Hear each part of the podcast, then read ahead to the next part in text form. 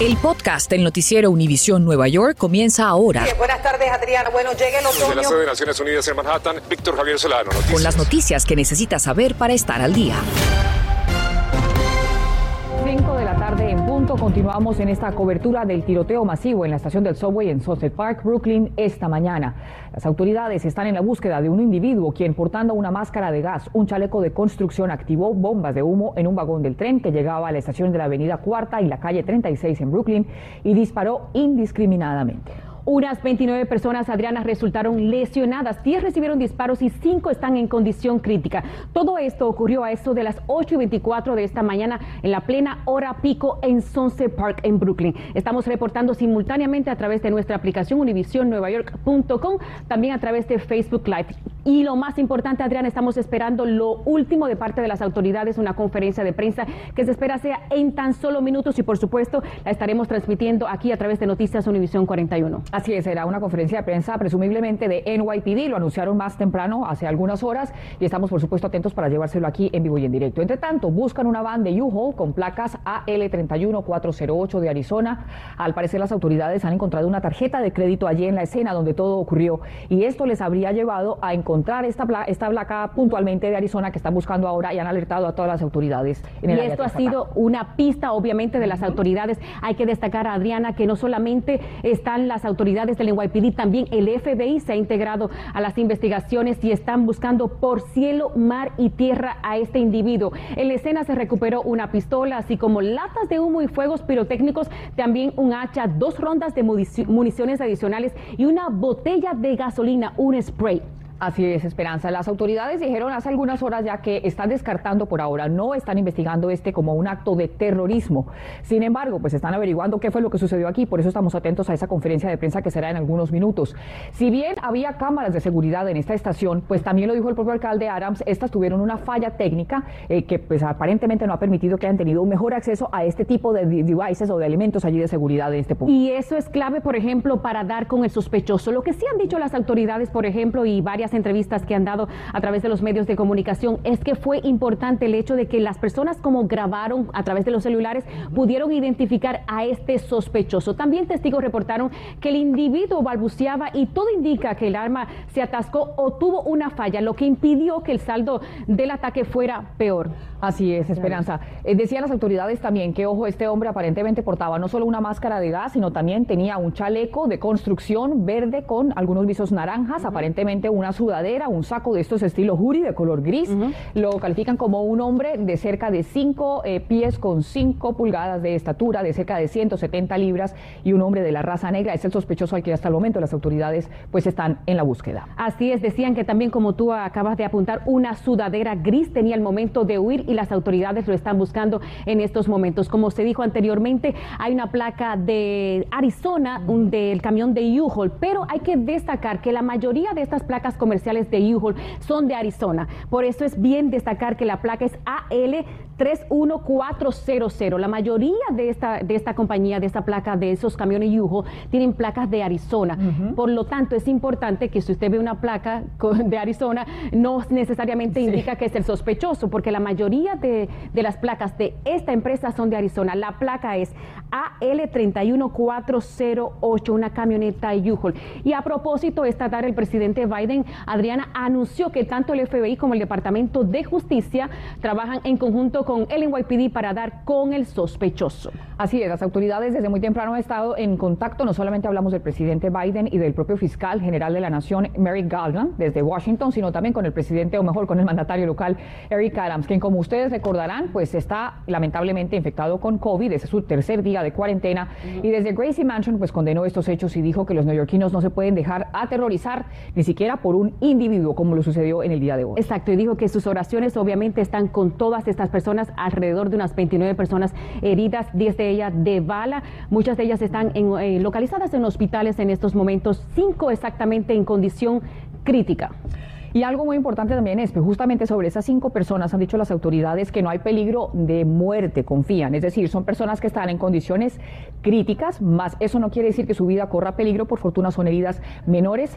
Las páginas y las redes sociales estuvieron, por supuesto, inundadas de estas escenas de horror. Muchos de esos pasajeros, como tú bien lo apuntabas, eh, pasajeros que además muchos de ellos que están cooperando con las autoridades, pues lograron captar con sus diferentes teléfonos, con lo que tenían a mano, obviamente, lo que sucedía, estos momentos en que este individuo aparentemente no solo arroja esta bomba de humo, sino que después agarra el arma y empieza a disparar de forma indiscriminada, produciendo pues este saldo tan lamentable hasta el momento, 10 personas impactadas por esas balas, 10 heridos. Y como decíamos anteriormente, lo más importante de esto, gracias a Dios, que el arma se le atascó de acuerdo a fuentes policiales, lo que evitó que esta tragedia fuera peor. Y vamos a pasar de inmediato con nuestra compañera Stephanie Díez, porque algo que ha sido un caos en el día de hoy eh, ha sido el tráfico, ¿no? Vamos más adelante con Stephanie Díez, porque todo esto, tanto la gobernadora Kathy Hace unos momentos ha dicho a través de su cuenta de Twitter, ha dicho, no, la importancia de cuáles son las rutas alternas. También los concejales de esta zona han dicho que usted debe de tomar los autobuses, cuáles autobuses de la MTA usted debe de tomar o entrar también al website de la MTA para que a través de allá, de esa página web o de ese app, usted pueda decir hacia dónde debe de dirigirse, porque como bien está entendido, la línea de tren N donde ocurrió este incidente en la calle 36 y la Cuarta Avenida, pues obviamente está fuera de servicio en estos momentos. Hay que apuntar, Adriana, también que, por ejemplo, cuando esto ocurrió en la calle 36, cuando llegó el tren ahí y empezó el humo, ¿no? Las latas de humo y empezó el disparo, el tren siguió siguió hasta la, hasta la calle 25 y es en la calle 25 cuando esto ve todo el caos otra vez, el, el, humo también y es ahí cuando se detiene y obviamente entienden que es una situación mucho más de emergencia. Tú apuntabas algo, Adriana. Esto ocurrió de acuerdo a las autoridades. En principio se decía ocho y media, pero esta mañana la comisionada de la policía de la ciudad de Nueva York apuntó la hora 8.24, justo la hora cuando los padres están llevando sus hijos a la escuela. Esto provocó un caos también en las escuelas, un lockdown, como le llaman en inglés. Cerraron todas las escuelas porque este pistolero está suelto y no se sabía qué podía pasar también con las escuelas, con tantos niños. De hecho, se sabe, Adriana, que las personas que están heridas no se han identificado todavía todavía las personas, pero se, se conoce que las edades de las personas heridas van desde adolescentes hasta edad mediana. O sea que hay niños, quién sabe si podrían haber eh, niños que iban para la escuela en, ese momento, en esos momentos. Así que eh, fue todo un caos en esta, en esta mañana cuando las personas y todos los padres, me imagino, vieron todo esto, lo que estaba ocurriendo y con sus hijos en la escuela, por ejemplo, alguien que ya lo había llevado, me imagino que inmediatamente llamó a la escuela preocupado qué está pasando porque lo que ocurrió en en esa zona de la calle 36 y la Cuarta Avenida fue indescriptible. Personas entre los 17 y los 50 años de edad son aquellos que recibieron los disparos. Se habla de 10 personas que fueron baleadas directamente. El resto, obviamente, de los afectados tienen que ver con personas que sufrieron inhalación de humo, bien sea que en el momento para muchos lo describieron como una especie de estampida, cuando la gente simplemente gritaba hay que salir del balcón, salgan, salgan. Muchos de ellos quizás tuvieron fricciones, etcétera. Muchas personas cayeron allí y estamos hablando ya de 29 personas. Ha sido una cifra que ha ido variando a medida que pasan las horas, en la medida en que las autoridades pues actualizan lo sucedido.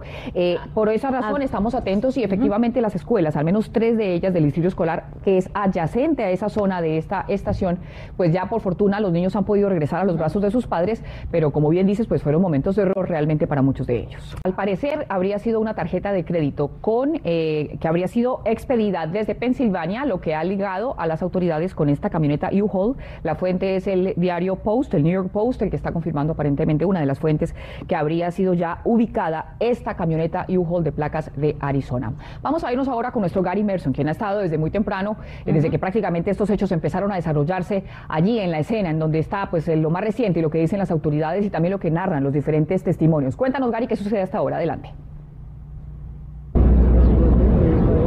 Adriana, muy buenas tardes. Eh, me voy a mover un poquito, aprovechar esta delimitación que nos han ofrecido a nosotros, pero que han marcado un pasillo para acá para que las personas puedan moverse, porque esta entrada de la estación, como ven ahí, está eh, vigilada por policías. Ahí están entrando empleados de la MTA con sacos de arena, lo que indica que puede haber empezado ya la limpieza. Mucha agua se derramó aquí con parte de los bomberos que respondieron a la escena. Me estoy viendo un poco más acá. Pido a mi camarógrafo César Serra que se acerque, por favor, para mostrarles la otra parte de la estación, que es la segunda entrada, al cruzar la calle donde realmente se está desarrollando un poco más intensa la investigación aunque está esto completo todavía, lleno de vehículos de, emergencia, los que respondieron de la unidad de la escena del crimen de la policía de Nueva York, así como del departamento de bomberos. Al cruzar, como ven, marcado por los postes verdes, es la entrada donde mm, salió la mayor cantidad de personas heridas está justo en el centro de la cuadra entre la 35 y la 36 sobre la cuarta avenida. Ahí está lleno de detectives.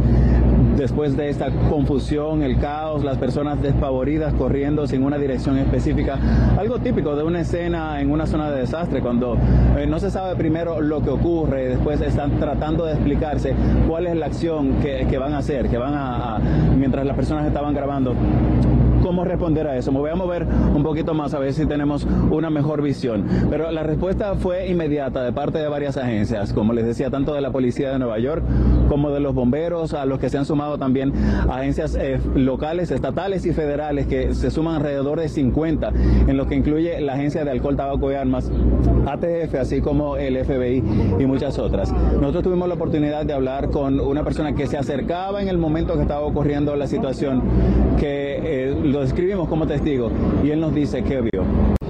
Yo cuando yo casi entro al, sótano del tren, yo veo la gente, yo veo el humo, la peste del, humo. Cuando yo veo eso, yo, cuando yo entro, yo veo todo el mundo corriendo para afuera. Con el momento yo veo eso, yo también puedo, I running. Cuando yo vi toda la policía de helicopters, supe que era un hombre con una mascarilla, vestido con el vestido Mass Transit. Eso es lo que fue y, y mucha gente que yo conozco cogen ese tren también. Después de esa descripción, ustedes la han hecho un poco más precisa a este hombre que portaba una máscara con el chaleco verde lo que podíamos inferir que es uh, disfrazado de un empleado de la MTA, pero lo que, lo que describieron las autoridades, y me voy a mover un poco más otra vez eh, por este pasillo abierto, es que eh, a eso de las 8.24 de la mañana, esta persona primero abrió lo que sería una lata de, puede ser un gas que despidió un humo y que después de eso detonaron los disparos. Es ahí cuando corren las personas desfavoridas, afortunadamente estaba en la plataforma forma en la estación, pero ocurrió dentro del vagón, cuando eh, realmente los heridos pudieron salir y algunas personas también trataron de socorrerlo. El hombre, eh, repetimos, es de tez oscura, de unos 5 pies 5 pulgadas. Es la explicación inicial del suceso que han dado las autoridades y que ustedes han descrito que anda aparentemente o se le ha conectado a una camioneta Yuho que eh, tiene placa de otro estado. Ahí vemos más eh, empleados de la MTA bajando sacos de arena para la limpieza en la estación. Mientras tanto, retorno con ustedes y más adelante haremos conexión nuevamente. Estás escuchando el podcast del noticiero Univisión Nueva York. Supuesto, vamos a repetir la información de que se ha encontrado esta camioneta aparentemente en la calle tercera West de Kings Highway en Gravesend en Brooklyn. Así que por supuesto estaremos pendientes de confirmar esta información de que sí se encontró ya esta camioneta U-Haul. Y por supuesto, Adriana, la mayoría de estas personas han sido enviadas a hospitales en la ciudad de Nueva York. Así que vamos a pasar de inmediato con nuestro compañero Filippo Ferretti, quien se encuentra allí en los hospitales. Cuéntanos, Filippo. Esperanza Adriana, buenas tardes. Sí, esta tarde se habla de 29 heridos, pero según los datos del Departamento de Bomberos aquí de la ciudad de Nueva York, serían 17. Todavía no hay información cierta sobre lo que eh, está pasando, pero le puedo decir que me encuentro enfrente del Hospital Langoon en Brooklyn en este momento aquí se encuentran ocho personas hospitalizadas y se encuentran en condiciones estables. También el total estaríamos hablando de 10 personas que están heridas eh, precisamente por armas de fuego, mientras que por lo menos cinco personas están eh, hospitalizadas en este momento por eh, inhalación de humo. Las víctimas tienen entre 17 y 50 años. No hay mucha información, pero se habla también de una mujer embarazada entre las personas que están hospitalizadas. ocho personas se encuentran aquí. En otro hospital que se encuentra a una milla de distancia de donde me encuentro yo, estamos a tan solo unas cuadras de donde ocurrió el tiroteo esta mañana, el eh, Maimonides Medical Center Dos personas están heridas de bala, mientras que tres personas están heridas precisamente por inhalación de humo, mientras que en el hospital metodista de la ciudad de Nueva York se encuentran tres personas hospitalizadas. En general, se habla de eh, seis personas en condiciones críticas y las otras estarían en eh, em, condiciones estables. Estamos esperando a que aquí el, eh, departamento del hospital nos dé información cierta. No se sabe la identidad de las víctimas, pero lo que hemos podido ver es que las víctimas no estarían en peligro de muerte. Por supuesto, esta es toda la información que compartimos con ustedes. Seguimos con más. Filipo, muchas gracias. Y muchas de esas personas, insistimos, pues no solamente fueron personas baleadas, también lamentablemente personas que inhalaron esos gases, esos humos, eh, quizás que también estuvieron allí atrapadas en medio de esta estampida en este momento en que muchas de estas personas, como lo han visto quizás ustedes en redes sociales, pues salen de manera desesperada de ese vagón que está allí con este humo. Una vez este individuo pues hace este ataque para muchos aleve, un ataque realmente indiscriminado. El presidente Biden hace algunos minutos anunciaba que el FBI, al igual que el Departamento de Justicia, están trabajando de la mano con NYPD, que mantienen contacto directo y permanente con el alcalde Adams desde Gracie Mansion, quien se recupera pues de coronavirus. Eh, y bueno, obviamente la tarea aquí conjunta de las autoridades a nivel federal y a nivel local es dar con el paradero primero de este individuo y esclarecer un poco qué pasó aquí. Como ustedes recordarán, hace apenas algunas horas el presidente Biden anunciaba una transformación importante en las leyes que tienen que ver con las armas fantasmas, justamente mm. una de las mayores epidemias de violencia que ha estado afectando a la ciudad de Nueva York desde hace ya varios meses. Eh, y pues están poniendo en marcha medidas de contención para ojalá contener, de alguna manera detener esta ola de violencia que hemos visto, que cobró incluso la vida hace apenas unos días de una joven de 16 años, una niñita prácticamente, y que tiene pues enlutada la ciudad de Nueva York y ahora pues registramos tristemente este nuevo hecho de violencia, Esperanza. Así es, y a propósito que tú hablas de esa niña de 16 años también, la comisionada de la policía de la ciudad de Nueva York dijo esto en la conferencia de prensa, lamentablemente estas armas fantasma y todo lo que está pasando en esta ciudad. Y justamente hay que informar que las autoridades han dado una línea de ayuda y han activado también lo que se conoce como el sistema de identificación unificado de víctimas. La línea a la que la gente puede llamar es al 311. Insistimos, esto es las horas pico, digamos, en una mañana bastante congestionada en Brooklyn, tradicionalmente 824, el sistema del subway con cantidades de personas moviéndose hacia las escuelas, hacia las oficinas y obviamente pues muchas de esas personas quizás no tienen la información que quieren saber sobre su familiar, no han podido contactar a ese ser querido. Las autoridades han dicho entonces que no solo han activado este sistema conocido como UBIS, por sus siglas en inglés, sino que además el número 311 es una línea activa que puede ayudar a las personas para que eventualmente pues, puedan reencontrarse o obtener información sobre esos seres queridos que puedan estar eventualmente extrañando. Ojalá no sea el caso. Es muy importante esa línea. Bueno, y por supuesto estábamos hablando al principio, Adriana, de, las, de la hora que ocurrió este incidente 8 y 24 de la mañana, donde todos los padres llevan a sus hijos a las escuelas.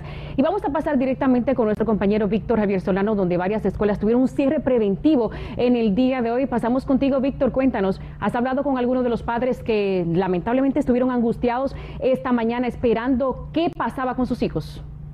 Claro que sí, Esperanza, muy buenas tardes para ti, para Adriana, para todos los que nos están viendo en estos momentos. Me encuentro aquí en la calle 29 con Avenida Cuarta, solamente unas pocas cuadras del sitio donde se produjo el tiroteo esta mañana, que como bien decías, hacia las 8 y 24 minutos de la mañana, muchos padres están llevando a sus hijos. Muchos de esos chicos se están desplazando solos porque ya tienen más de 10, 12 años y entonces se movilizan solos por el subway. Pues bien, esa fue la principal preocupación que muchos de ellos, miles de ellos tuvieron esta mañana cuando se enteraron de la noticia de este tiroteo. Una noticia que no necesariamente les emitió el sistema de emergencias de la ciudad de Nueva York. ¿Qué hace este sistema de emergencias? Pues bien, ellos tienen una serie de niveles de categorías de emergencias, de lockdowns, como se dice, o de shelter in, que es una categoría inferior a la de lockdown o confinamiento. Entonces, lo que hacen eh, en el sistema escolar es enviar una serie de correos electrónicos o, si el padre prefiere, comunicar comunicarse con la escuela a través de mensajes de texto, entonces a través de esos mensajes de texto están recibiendo los mensajes. Muchos de ellos nos han dicho que los recibieron a través de mensajes de texto, otros a través de correos electrónicos. Lo cierto es que nos dijeron también que habían tenido pues una reacción de pánico, de solamente pensar que sus hijos pudieron haber estado expuestos y en peligro. Sin embargo, otros también nos dijeron, mis hijos me dijeron que estaban tranquilos, que estaban dentro de la escuela y que no había peligro.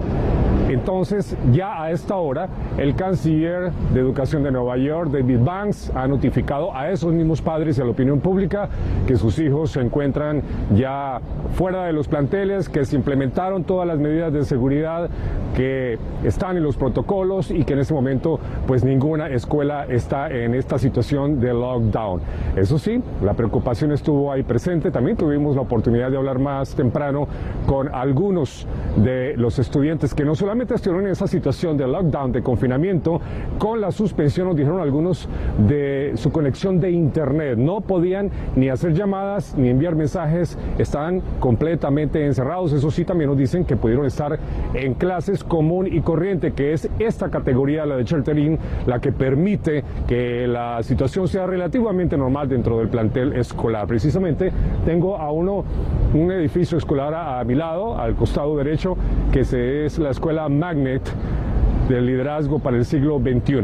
Pero quiero ahora presentarles el testimonio de algunas estudiantes que nos contaron cómo vivieron ellas dentro del subway la situación que se presentó esta mañana. Aquí está. ¿Qué pasó? ¿Qué pasó? So, um, me subí en la tren, en tren N, en la 36 y um, todo estaba normal hasta que las personas hicieron um, que alguien estaba adentro con una pistola y todos dijeron que se vayan y todos corrieron hasta iba personas que se cayeron. ¿Cómo reaccionaste tú? Uh, estaba espantada porque todos estaban ahí amontonados y también estaba empujando a la gente. Es, me recuerdo que todo estaba con un gas. Me tuve que ir hasta atrás para salirme, pero había un montón de gente que me estaba empujando y empujando y no pude salir. Y después cuando agarré la day pasé, solo vi pura sangre y gente en el piso.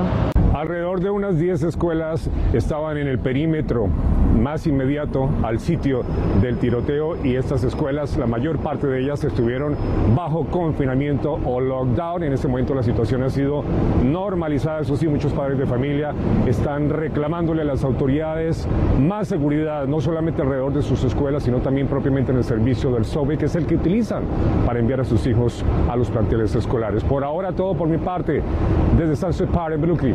Así que ahora de regreso con ustedes, Adriana y Esperanza en estudio. Víctor, muchas gracias. Increíble realmente la edad y la vida que les toca vivir a nuestros jóvenes, este tipo de amenazas, muchos de ellos que han caído por cuenta de la violencia de armas en la ciudad. Y cuando no se trata de eso, también son los famosos simulacros con los que tienen justamente que eh, pues, pretender de alguna manera asemejar este tipo de situaciones para protegerse, porque pues, precisamente es una situación en la que la, ola de violencia pues no para y es lo que viven nuestras juventudes. Eh, justamente, Esperanza, hay que tener en cuenta que las autoridades han dicho, este hecho por ahora no ha sido investigado como un acto de terrorismo. Sin embargo, es claro que aquí hubo todo un proceso de planeación, que tuvo toda una operación maquiavélica para muchos de parte de este individuo. Queremos recordarles que no solamente encontraron en el lugar donde ocurrió todo esto una pistola, sino que también encontraron las latas de humo, fuegos pirotécnicos, un hacha, rondas de municiones adicionales e incluso una botella de gasolina, lo que indica, por supuesto, que este individuo tenía muy claro lo que estaba pensando hacer en el día de hoy. Por eso se dijo en la conferencia de prensa que planificó todo esto. De hecho, actuó solo, dicen las autoridades, no es calificado como acto de terrorismo, sino que actuó solo hasta fuegos artificiales. O sea, premeditó todo esto, fue con la máscara de gas, fue con el chaleco verde vestido casi igual como los empleados de la MTA y fue y planificó todo lo que quería hacer en el software. Continuamos con el podcast del noticiero Univisión Nueva York. Vamos a irnos ahora con nuestro Alejandro Condis, quien está allí haciendo literalmente la guardia en NYPD, atentos a lo que digan las autoridades y que tanto han podido avanzar ya en estas largas siete horas, Espe. Así es, y esperando la conferencia de prensa también. Así es, adelante Alejandro, cuéntanos.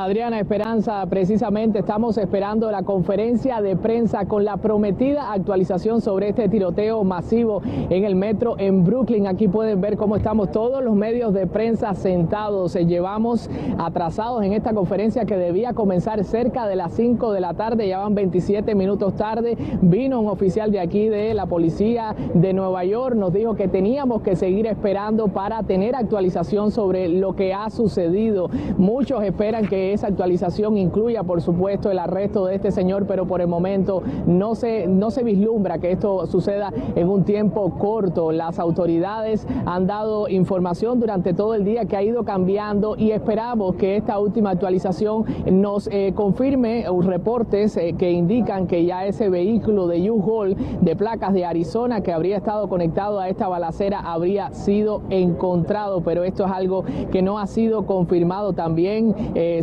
verdaderamente las cámaras de seguridad de esta estación del subway no estaban funcionando. También la nueva actualización acerca de los heridos. Hasta último momento sabíamos que, hacía, que había cinco en condición crítica. Queremos saber sobre esto porque cerca de 29 estarían heridos entre los que habrían sido baleados y los que habrían eh, sufrido heridas en medio de esa avalancha, de ese corretaje, de ese caos que se generó a partir de todo esto. Nosotros vamos a continuar manteniéndonos aquí. No se espera que el alcalde Eric Adams esté en persona en este lugar porque recuerden que dio positivo al coronavirus, pero sí estén las principales autoridades de la policía de Nueva York para decirnos qué está sucediendo, cómo van a responder a este tiroteo. Si hemos visto que en las diferentes calles la seguridad policial está más reforzada, también las estaciones del subway. Yo vine en subway hasta acá y pude comprobar eso, que en cada una de las estaciones había un poquito más de seguridad, pero veremos cuál será el plan después de esto, que seguramente generará eh, temor entre las personas a la hora de tomar el subway en los próximos días. Yo soy Alejandro Condis, vuelvo con ustedes a los estudios. Muchísimas gracias a nuestro Alejandro. Por supuesto que estaremos pendientes a esa conferencia de prensa de las autoridades allí. Como dijo Alejandro, estaba prevista, también lo hemos dicho aquí a las 5 de la tarde, ya son las 5 y 29 de la tarde, 52 segundos, lleva casi media hora de retraso de esta conferencia de prensa. Por supuesto, las autoridades dicen que van a hacer todo lo posible para capturar a este sospechoso, así que por supuesto vamos a esperar lo último con respecto a eso. También destacar, Adriana, que en su cuenta de Twitter, la gobernadora Kathy Hochul ha dicho que algún de los ah, de lo último con respecto al sistema de transporte. Han dicho que eh, han restaurado el servicio tanto del tren DN, pero limitado. Esto con destino tanto a Coney Island desde Manhattan. Así que se, poco a poco se va restaurando lo que es el transporte público en la ciudad de Nueva York. También indicar que las personas que van hacia diferentes lugares es bueno, como han dicho algunos de los concejales y autoridades, entrar a la página de la MTA para ver cuáles son los autobuses que lo pueden llevar a su destino. Entre tanto, vamos a saludar 5.31 minutos a la asambleísta Marcela Meitañez, a quien le damos la bienvenida a Univisión. Y asambleísta, muchas gracias por acompañarnos. ¿Qué nos puede usted compartir? Obviamente ese es su distrito. ¿Qué es lo más reciente, el reporte a esta hora que usted nos puede entregar? Bienvenida. Lamentablemente yo también estoy esperando para, por noticias nuevas. Sabemos que hay unas personas heridas que están en los hospitales. Estamos en el proceso de comunicarnos con ellos y sus familias para asegurar que ellos estén bien y cualquier ayuda que necesitan, pero lo que sabemos es que el sospechoso todavía lo están buscando. Y yo también estoy esperando la competencia nueva para recibir más detalles. Asambleísta, ¿qué le han dicho, por ejemplo, los padres que usted ha tenido contacto con ellos? Algunos también se ha hablado con algunos de los que resultaron heridos en este incidente en horas de la mañana. Estamos en el proceso de comunicarnos con ellos. No quiero hablar mucho porque queremos uh, honorar su privacidad y lo que están pasando en estos momentos. Sí hemos recibido muchas llamadas eh, de personas en particular preocupadas por sus hijos en las escuelas, las escuelas que están alrededor de la estación del tren, para darles información sobre los niños y qué es lo que está pasando. Pero en este momento todavía hay mucha gente que está asustada, todavía estamos aprendiendo exactamente qué es lo que ha pasado, necesitamos los detalles. Y bueno, esto es muy sorprendente para una comunidad mayormente inmigrante, trabajadora, clase obrera, que algo así pasa en nuestra comunidad. Justamente, asambleísta, muchos expertos en seguridad y analistas hoy han estado diciendo muchas cosas. ¿Por qué esta estación en particular? Para muchos, digamos, si se trataba de un hecho que querían causar conmoción, hay otras cosas más icónicas, dijéramos en, general en el área triestadal, en la zona de Nueva York. ¿Por qué puntualmente cree usted que fue el blanco esta estación que, como usted dice, pues representa básicamente a comunidades trabajadoras? Estamos nosotros también tratando de entender qué es lo que pasó, por qué y cómo. Y otra vez, esto, algo, no hemos visto nada así anteriormente. Y otra vez, este es un vecindario mayormente trabajadora, clase trabajadora, clase obrera, personas pobres, somos inmigrantes y realmente nos ha, nos ha cogido como sorpresa. De las llamadas que usted ha recibido, ¿hay alguna familia hispana entre los heridos? Sí, es, todavía estamos tratando de analizar exactamente. Lamentablemente los han mandado a tres o cuatro diferentes hospitales y estamos comunicándonos con ellos. Otra vez no quiero hablar en detalles por su, por su privacidad. Claro, entendemos eso, por eso no nos atrevemos a preguntarle si se trata de, personas mayores o de pronto eh, gente más joven, adolescentes, Dios no lo quiera. Eh, ¿Qué le dice usted hoy al alcalde asambleísta? Es decir, ¿se salió de las manos este tema de la violencia y de la seguridad? Es decir, ¿qué hacer esta, esta nuestra comunidad, nuestra gente joven también, que la estamos viendo caer por cuenta de la violencia de armas? Lo registramos, o si no, son también los simulacros por cuenta de este tipo de amenazas. ¿Cómo ve usted esa situación de la violencia en nuestro Nueva York? Tenemos que entender lo que está pasando. Sabemos que hay más crimen, hay más violencia, pero nada comparado a lo que era en los tiempos en los 80s y los 90s. Sabemos mayormente lo que está pasando tiene que ver con la violencia con las pistolas. Sabemos que hace unos años atrás también había congresistas que se oponían a más a legislación más restrictivas sobre estos temas. Ah, sabemos que la mayoría de las comunidades que no tienen estos tipos de problemas, que no tienen problemas de seguridad, son comunidades mayormente que no tienen grande presencia de la policía. Sabemos que estamos tratando de salir de esta pandemia, que mucha gente está sufriendo, que hay mucha gente que no está trabajando, que hay mucha gente que no tiene para comer, que no tienen para pagar la renta y sabemos que estas cosas pasan mayormente en comunidades que no tienen suficientes recursos. Entonces, nuevamente estamos pidiendo al alcalde y a la gobernadora que se recuerden de estas comunidades y estas comunidades son los que mayormente les cortan los servicios, les cortan los recursos y tenemos que invertir en nuestra gente para ayudarlos a salir fuera de esta pandemia, pero también para evitar estos tipos de problemas. Sabemos que mayormente los inmigrantes no tienen acceso a cosas como salud, uh, salud médica. Sabemos que hay personas por la pandemia que están teniendo muchos problemas mentales y no tienen acceso a ese tipo de, ayuda tampoco. Entonces, este es el momento que realmente tenemos que invertir en nuestras comunidades y ayudarlos. Usted ha dicho un punto bien neurálgico, asambleísta, el hecho de invertir en nuestras comunidades, sobre todo las comunidades de bajos ingresos. Y eso no fue lo que pasó en el presupuesto actual. Correcto. Mm. Lamentablemente lo que vimos es ah, querer sacar uh, esto de el desarrollo económico, sabemos que las personas necesitan ir a trabajar y un ejemplo es que ahora hay más dinero para cuidado de niños. Sabemos que eso es algo muy importante. Si nosotros queremos uh, ir a trabajar, tenemos que estar seguros que tengamos niños pequeños que los puedan cuidar. Lamentablemente, como parte de este presupuesto, hay dinero para ese cuidado de niños, pero ese cuidado de niños no incluye niños inmigrantes y es un problema muy grande. Asambleísta, después de estos hechos de hoy, ¿qué le dice usted puntualmente a la comunidad que sirve? ¿Cuál es ese mensaje? Utilícenos, por favor, a Univisión 41 para llegarle a sus constituyentes, a su gente.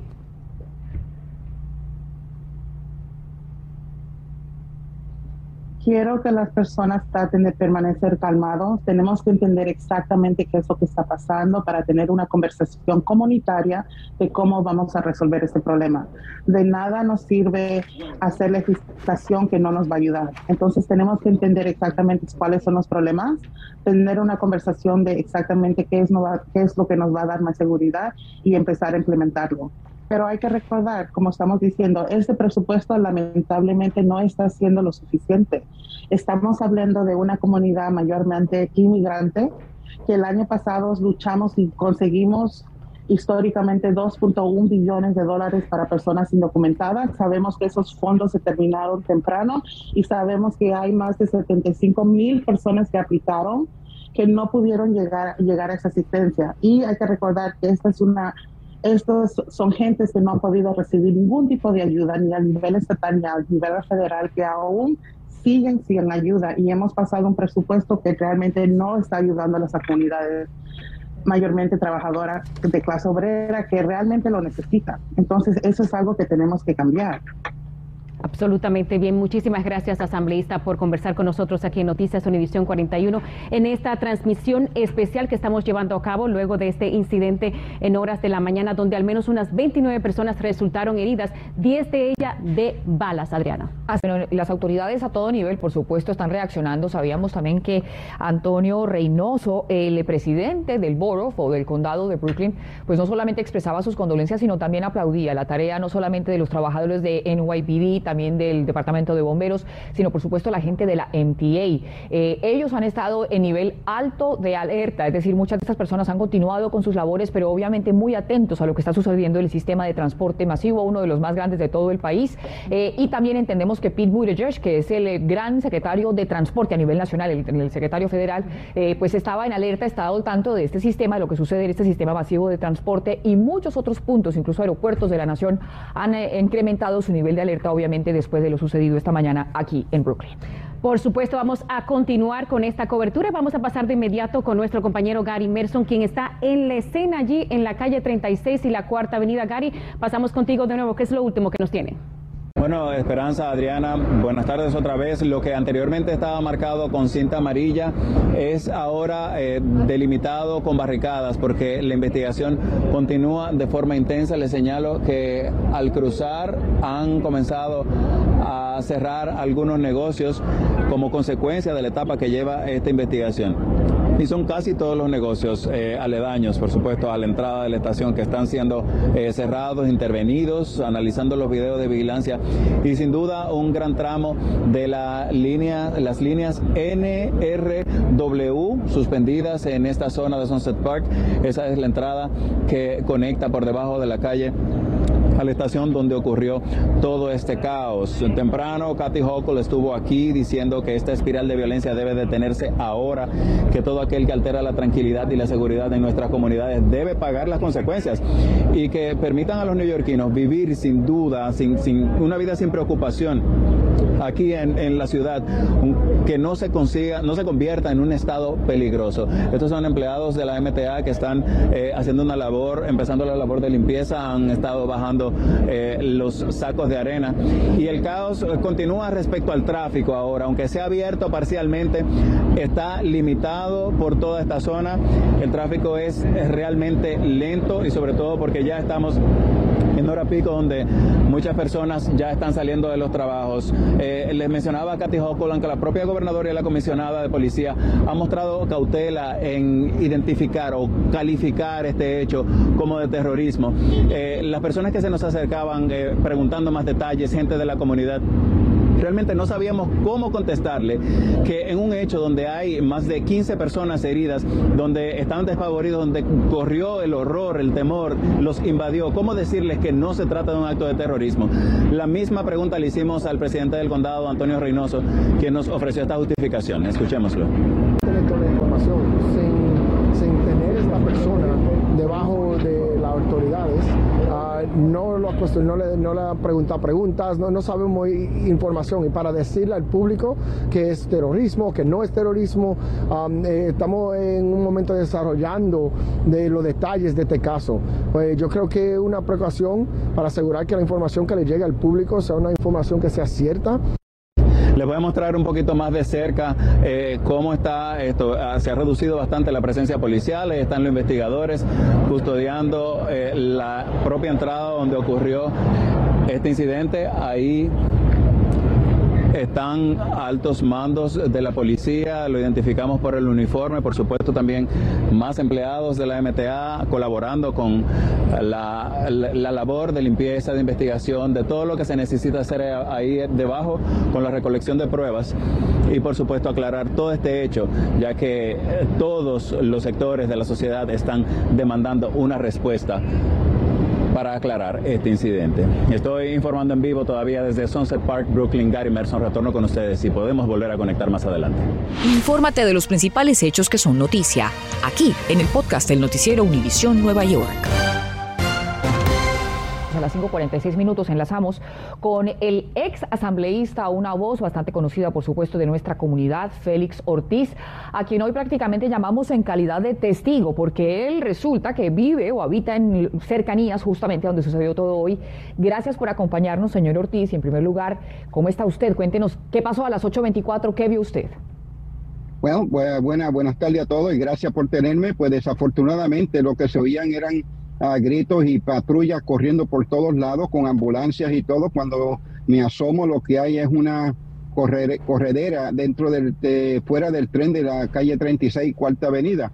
En esa área de la Cuarta Avenida tenemos un total de cuatro escuelas, a lo que conlleva una, una una capacidad de casi 2.200 estudiantes, ah, poniéndolas todas juntas, y esa es una hora crítica donde esta estación es una estación donde tenemos cuatro trenes que paran principalmente el N, el R, el B y el D, donde ahí se hace mucho transfer desde la, gente de Bay Ridge, a veces hasta la gente que viene manejando de Staten Island, se estacionan en la 36 a dejar a sus familiares. Y también tenemos un, teníamos muchos niños entrando al tren porque es la vía más, rápida de ellos poder este, llegar a sus escuelas. Y desafortunadamente esto es un acto que, que es inaceptable e intolerable, especialmente en la época que estamos viviendo actualmente. Pero tenemos una ola de crimen que también ha aumentado en la ciudad de Nueva York y necesitamos un liderazgo con voz alta y que explique a nuestras comunidades qué verdaderamente sucedió aquí y qué es lo que se espera de ahora en adelante. Señor Ortiz, cuando usted escuchó eh, las personas gritando, las personas corriendo, las ambulancias, las bocinas, ¿qué usted hizo en ese momento? Bueno, en ese momento un acto de pánico y de ansiedad porque lo primero que, hice fue tratar de buscar a ver si mi, mi, mi, nieta estaba en su cuarto, porque usualmente esa es la hora que ella salía para su trabajo y mi nieta, gracias a Dios, estaba en el cuarto y lo que estaba era preparándose para ir a, a desayunar con su amiguito y desafortunadamente yo le dije de aquí no sale, aquí te queda y, y el amiguito viene y si quiere le damos desayuno aquí hoy. Por, por ende, eh, eh, tú lo que piensas primero es en tu familia, en tus hijos y, se, y, la, y también en todas las familias y los hijos que yo representé por tantos años, que vienen a ser parte de mi familia, ¿no? Yo 26 años sirviendo esta comunidad, que la amo, la quiero, la respeto y ellos me quieren y me aman también. Y, y lo primero que me pasó por la mente fue de las vidas de ellos y pasando pues, una circunstancia sobre COVID, donde perdimos tantas familiares, tener este acto violento que actualmente lleva una una, una, una, marca negra dentro de nuestra comunidad en estos momentos y esperando que los resultados que de las víctimas, pues mi, mi, mi condolencia a algunos que, que, se hayan perdido la vida y a otros pues mantenerlo en nuestras oraciones para que puedan sobresalir de esta situación tanto psicológica, emocional y mentalmente. Eh, y Señor Ortiz, justamente confiamos en Dios en la pronta recuperación. Hay que recordar que son 10 personas baleadas, 5 de ellos en condición crítica, pero aparentemente no con heridas que representen peligro de muerte. Confiamos y para ellos todos nuestros votos de recuperación muy pronta. Justamente, quisiera preguntarle, ¿cuál es esa comunidad? Cuéntenos eh, ¿Cómo ve usted lo que muchos han criticado o han dicho, han, un poco señalado como un hecho tan atípico? Es decir, es una comunidad trabajadora, eh, estamos hablando de una estación que sirve, no tiene, digamos, eh, lo que para muchos sería como un, valor simbólico para ser atacada como tal, dijéramos que está en cierto punto ubicado de la ciudad. Cuéntenos cómo, cómo valora usted este hecho, un ataque a una estación que sirve a una comunidad bastante diversa. Bueno, es, es desafortunadamente que se utiliza una estación que eh, trae tanta, tanta unidad diversificada ¿no? dentro de nuestras comunidades, porque cuando eh, uno se para en esa estación de la 36 cuando yo, bueno, yo haciendo campaña y a la misma vez yo cogía ese tren para ir para City Hall a reuniones, ¿no? Porque es cerca de mi casa. Yo solamente vivo dos, dos tres bloques de la calle 36. Yo vivo en la 33. Eh, por ende, eh, se me hace mucho más fácil coger ese tren porque coge el NR, me lleva directamente a Borough Hall y de Borough Hall para City Hall. Y desafortunadamente es, es un acto que que es un ataque completamente eh, dentro de una comunidad no solamente trabajadora, pero digna y, y, de valores familiares que realmente eh, usan este, este tren subterráneo para sus labores diarias. Nosotros no tenemos gente que pueden estar manejando todo el tiempo para Manhattan. O sea, nosotros dependemos directamente de los software subterráneos para poder así estar seguros. Eh, y esto conlleva una política pública de seguridad actualmente, tanto como de salud ah, mental, psicológica y también, primero quiero también eh, preambular, eh, darle las gracias a, las fuerzas de la policía y federales y estatales por actuar rápidamente y, estar presente, pero yo considero de que vamos a necesitar mucho más que, la, que las presencias policías, vamos a necesitar también psicología y salud mental para nuestros niños en las aulas escolares y en esa comunidad que tanto sacrificio, trabaja y diariamente va a sus labores, eh, también darle la, salud mental y la, que ellos necesitan para poder bajar el nivel de ansiedad que yo pude notar y ver dentro de esos ojos cuando, cuando yo los miraba dentro mente. Y, y quiero también decir que el celular mío todavía la tiene la gente y mucha gente pensaba que yo todavía estoy alecto buscando por ayuda y aliento, donde, cuando podían venir a mi oficina. Y por ende, yo lo que le daba era aliento de, mi, de, lo más que podía y, y, contestar las llamadas que más podía. Por ende, quiero darle, a, darle las gracias a los constituyentes que no, una, se preocuparon por mí, pero también que se, preocupa, se preocuparon por ellos mismos de llamarme para, poder, para que yo pudiera darles ayuda y servicios a ellos. Claro que sí, muchísimas gracias, ex asambleísta Félix Ortiz, por compartir su testimonio y darnos una perspectiva amplia de este incidente. No, estaba prácticamente testigo de esto a pocos bloques de este incidente ahí en Sunset Park, en Brooklyn. Muchísimas gracias, Félix Ortiz. Eh, y han sido tres básicamente los sitios, los hospitales en donde han sido trasladados los diferentes heridos. Estamos hablando de NYU Langone, Brooklyn, también el NY Presbyterian Brooklyn eh, y el Mammonates, donde están siendo atendidos pues estos diferentes 29 personas alrededor de ellas, pacientes que obviamente pues se vieron afectados de una manera u otra, bien sea por balas, por inhalación de humo o por simplemente el hecho de esta estampida, obviamente, cuando se vivieron estos momentos de horror. Vamos a regresar con nuestro Felipe Ferretti, que nos tiene más detalles de lo que se sabe de las condiciones de estos pacientes y lo que transcurre allí en esos alrededores. Adelante, Filipe. ¿Qué tal Adriana? Buenas tardes. Hay nueva información aquí en el Hospital Laguna en Brooklyn. Según los últimos datos, serían 21 las personas que han recibido atención médica el día de hoy tras el tiroteo de ellas. Ya 16 han eh, sido dados de alta. Siguen cinco personas que eh, hospitalizadas en condiciones estables. Eh, se habla de 29 heridos, son por lo menos, según los datos del Departamento de Bomberos, 15 personas han sido hospitalizadas y 10 personas han eh, recibido heridas por arma de fuego, mientras que por lo menos 5 personas han sido hospitalizadas por eh, inhalar humo. Le tengo también otra eh, información nueva. no hay muchos detalles sobre la identidad de las víctimas, pero el consulado mexicano acaba de informar que no hay ciudadanos mexicanos involucrados en este tiroteo. también este es el Hospital de Langún en Brooklyn. Estamos a tan solo un poco menos de una milla de distancia del lugar del tiroteo, pero también son otros dos, como decías, eh, los hospitales que han recibido las víctimas. El eh, Maimonides Medical Center eh, está atendiendo dos personas por heridas de bala y también tres por inhalación de humo, mientras que el Hospital Metodista de Brooklyn son tres las personas que están hospitalizadas. En este caso no sabemos los detalles de las condiciones médicas, pero eh, nos han dicho que la vida de estos pacientes no estaría en peligro. Siguen cinco personas aquí en el Hospital Languna en condiciones críticas. Nosotros, por supuesto, estamos al pendiente de las actualizaciones y les daremos más detalles más adelante. Por el momento, eso es todo.